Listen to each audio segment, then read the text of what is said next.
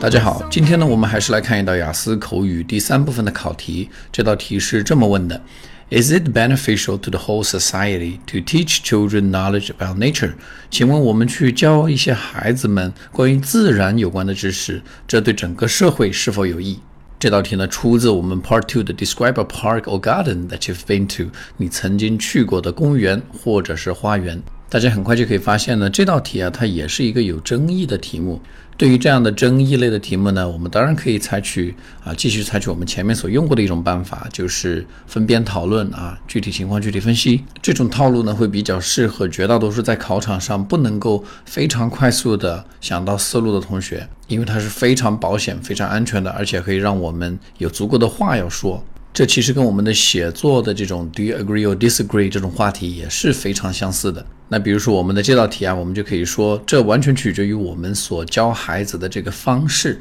是否是正确的，是否是积极的、有用的。比如说，我们如果能够教到孩子们一些实用的一些技能去保护我们的环境的话，比如说教他们种树。啊，教他们如何去节约水啊，教他们如何去采取正确的出行方式。那么这当然是对我们的环境非常的有益。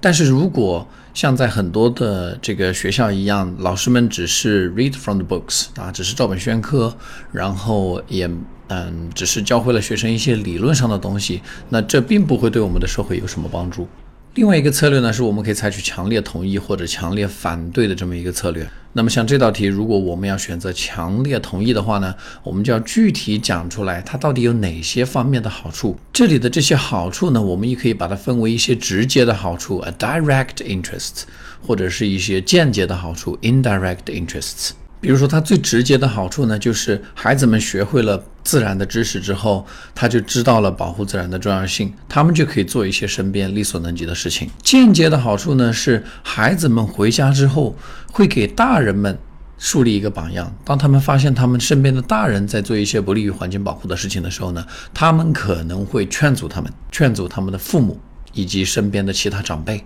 另外一个间接的好处呢，是孩子们终究都是要长大的，他们在十年、二十年之后、三十年之后，将会成为我们这个社会的中流砥柱，他们将会成为这个社会的 decision makers，我们的决策者，我们政府的领导者。那么，当他们成为给我们这个社会做决定的人的时候呢，就会做出对环境更加有利的选择。这就好比是种下一颗种子，它不会当场就开花结果，但是经过漫长的等待之后呢，它会长成一棵大树，然后呢，呃，产生我们所想要的结果。虽然这样的一个过程会非常的漫长，但是呢，我们并不能够否认，这绝对是一件值得我们去做的事情。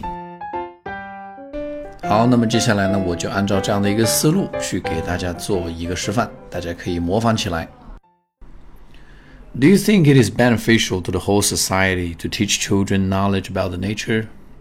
Well, there's no doubt about it. I strongly think that it matters a lot for us to do that. There are plenty of direct benefits that we can get from this practice. For example, after children realize that they are also a member of the society and that they can actually do something to make a contribution to the protection of our environment, they will you know, and start from the small things, the trivial things in their lives. Their power, their capability may still be limited, but given the quantity of children, teenagers in our society, I think the number can add up. Indirectly, they can influence people around them, especially the adults in their family, such as their parents, grandparents, or other adults. When they see that the adults in the family are trying to do some um, harmful things or detrimental things to the society, to the environment, they will persuade them not to do so. Parents or grandparents don't necessarily obey rules all the time, but they always listen to their children. They always pay attention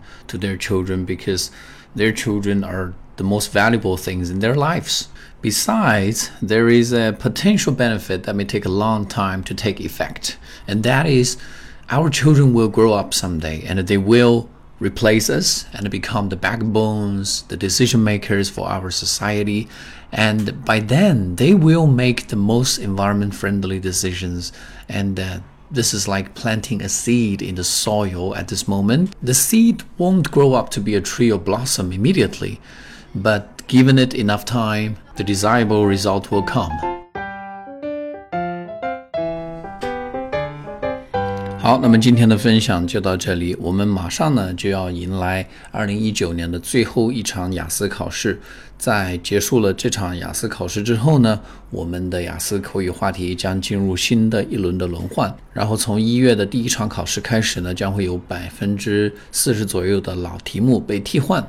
啊，然后换成啊百分之四十左右的新的题目。那么根据惯例呢，我这边呢也会在第一时间收集所有的考题，并且以最快的速度给大家编写出最新最全的雅思口语的全套的素材。在过去的两年时间里呢，我基本上都是在题目出来后会连续进行几个通宵，然后把所有的答案制作完毕。今年的素材呢，我们预计会在一月十号到十五号之间制作完毕。如果有计划在明年一到四月之间参加雅思考试的同学呢，现在就可以在淘宝中搜索关键词“彭百万”，提前预定二零二零年一月份的雅思口语全套素材。Again, I'd like to thank you very much for your listening and good luck in the test.